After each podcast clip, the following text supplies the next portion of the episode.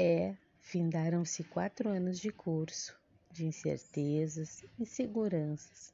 Foram muitas noites não dormidas, escrevendo artigos, estudando para as provas. O nervosismo de participar dos seminários que deixavam as pernas bambas e a voz trêmula. Cada segundo valeu a pena da semana acadêmica, das aulas e provas presenciais, das rodas de estudo, conversa e chimarrão, momento de confraternização. Eram encontros não de colegas e professores, e sim de irmãos. O fim de uma etapa especial na vida de cada um de nós.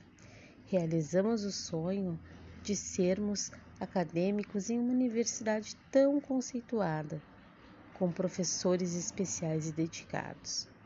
O fim do curso chegou, nos trouxe o começo de uma nova história. O início da docência, ou não, para aquele jovem formando, para aquele formando mais vivido. Não importa se o diploma estará em uma moldura para decorar a parede, ou para ser apresentado em outros momentos da vida que se faça necessário. O valor que terá será para a existência do seu ser exaltar. O fim chegou para um belo começo ou recomeço a florar.